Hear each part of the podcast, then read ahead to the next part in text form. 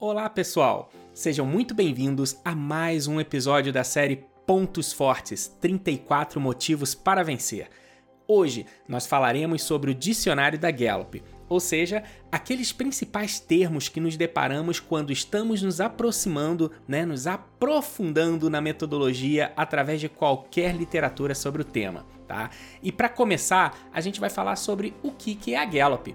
A Gallup é um dos maiores institutos de pesquisa e consultoria do mundo em gestão de performance com base no desenvolvimento de pontos fortes. Ela foi fundada por George Gallup em 1935 nos Estados Unidos e a instituição fornece pesquisa e consultoria estratégica para grandes organizações em muitos países, com foco na análise e aconselhamento para ajudar os líderes e organizações a resolver os seus problemas mais pertinentes.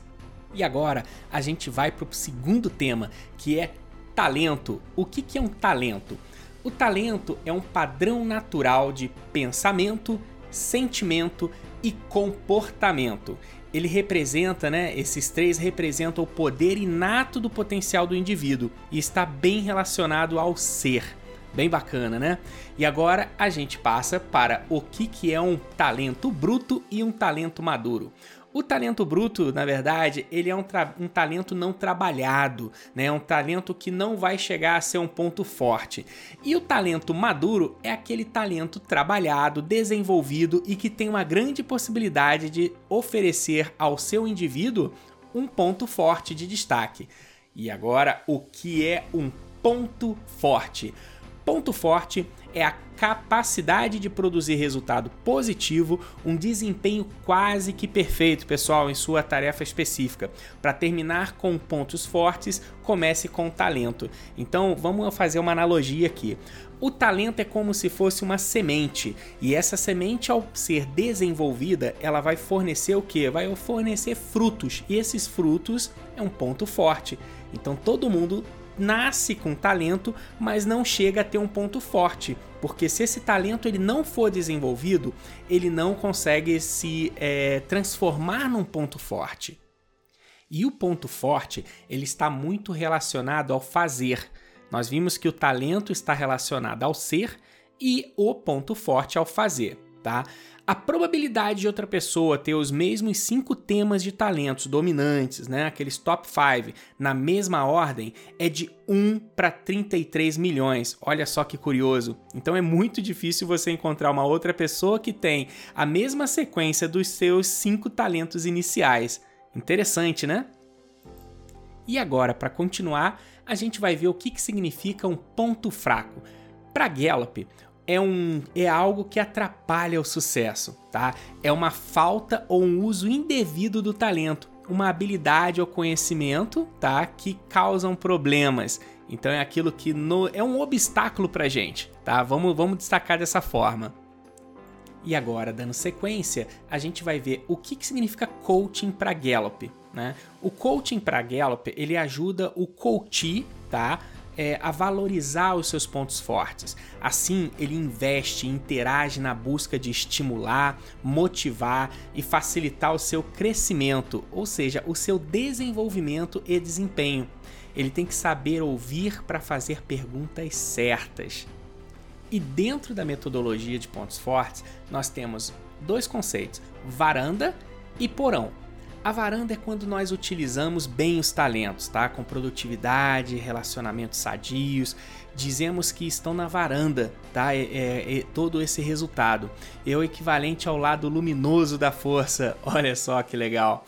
Agora já o porão, o porão é algo que não é benéfico, né? Já quando os talentos não estão sendo produtivos, prejudicando o desempenho ou os relacionamentos, dizemos que estão no porão.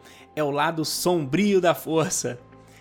E aí, para continuar, a gente vê aqui outro termo bem legal, que é a diferença das abordagens entre o coaching convencional e o coaching de pontos fortes. Olhando para o coaching convencional, ele é como se nós estivéssemos mantendo ali o foco em cima das melhorias dos pontos fracos. A gente olha muito ponto fraco e identifica essas áreas e desenvolve um plano de melhoria. Agora, quando a gente enxerga sobre a ótica de pontos fortes, a gente foca nos pontos fortes e gerencia os pontos fracos, identifica talentos e os desenvolve. Olha só que diferença, assim como no resultado também. Então, todo esse desafio do coaching é, na verdade, passar de uma discussão do ser para uma discussão do fazer. Lembra lá atrás que era do ser como talento para fazer, usando analogia aí de pontos fortes. A gente sai do ponto A para o ponto B, a gente sai de ser para fazer. E para finalizar, a gente vai destacar aqui os cinco princípios de desenvolvimento baseado em pontos fortes. O primeiro é: eles são neutros. O segundo, não são rótulos. Terceiro, lidere com a intenção positiva. Quarto, as diferenças são uma vantagem.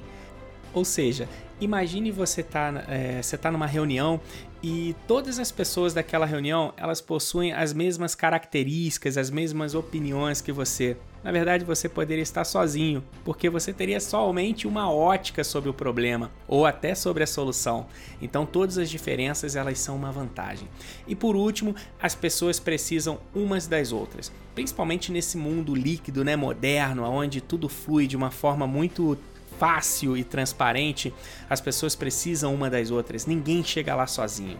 Isso é um termo muito interessante para a gente colocar aqui na discussão. E terminamos aqui com o modelo Identifique, Valorize e Direcione. Esse modelo da Gallup ele quer dizer o seguinte: identifique você realiza o assessment dos pontos fortes para descobrir quais são os seus top 5 ou todos os pontos fortes ali numa métrica dos 34.